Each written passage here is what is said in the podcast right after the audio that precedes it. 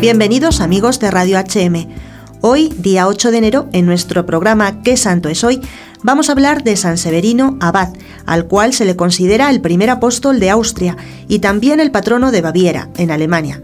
Este santo nació probablemente en Roma el año 410 y tenía el don de profecía, de anunciar el futuro, y el don de consejo.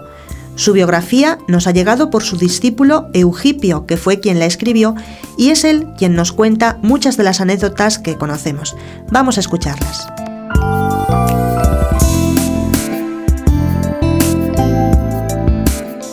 San Severino, sin ser sacerdote, se fue a misionar a las orillas del río Danubio, en Austria. Llevando una vida de gran pobreza y caridad con todos, predicaba la oración y la penitencia.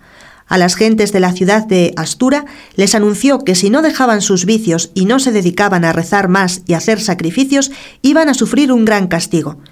Nadie le hizo caso y pocos días después llegaron los terribles hunos, bárbaros de Hungría, destruyeron totalmente la ciudad y mataron a casi todos sus habitantes.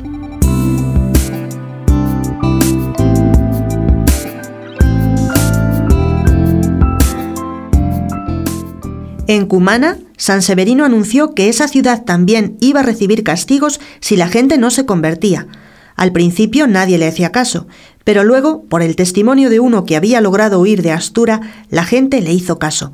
Se fueron a los templos a orar y hacer pequeños sacrificios, y cuando ya los bárbaros estaban llegando, un tremendo terremoto los hizo salir huyendo, y no entraron a destruir la ciudad.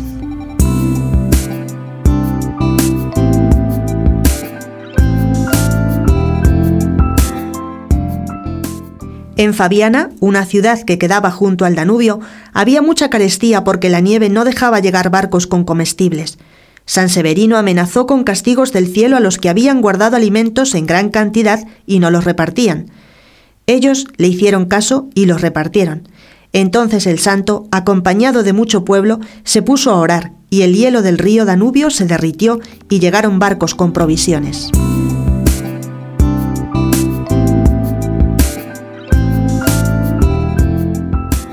Su discípulo preferido, Bonoso, sufría mucho de un mal de ojos. San Severino curaba milagrosamente a muchos enfermos, pero a su discípulo no lo quiso curar, porque le decía, Enfermo, puedes llegar a ser santo, pero si estás muy sano te vas a perder. Y durante 40 años sufrió Bonoso su enfermedad, pero llegó a un alto grado de santidad.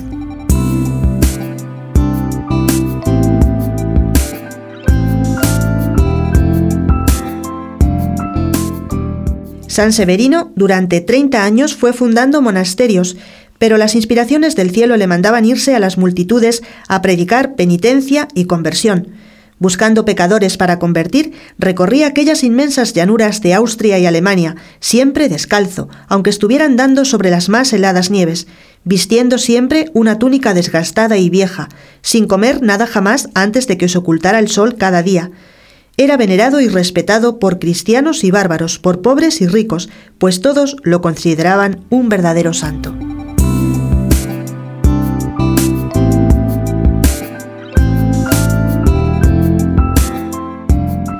En Kunzing, ciudad a las orillas del Danubio, este río hacía grandes destrozos en sus inundaciones y le hacía mucho daño al templo católico que estaba construido a la orilla de las aguas. San Severino llegó colocó una gran cruz en la puerta de la iglesia y dijo al Danubio, No te dejará mi Señor Jesucristo que pases del sitio donde está su santa cruz. El río obedeció siempre y ya nunca pasaron sus crecientes del lugar donde estaba la cruz puesta por el santo.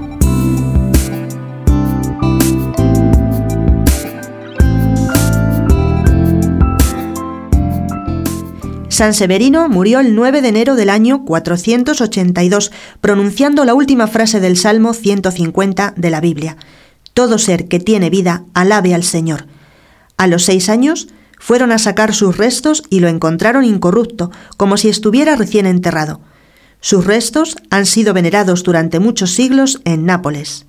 Amigos, San Severino nos aconseja hoy escuchar también a los profetas de nuestro tiempo, a esos hombres y mujeres de Dios que nos llaman a la conversión.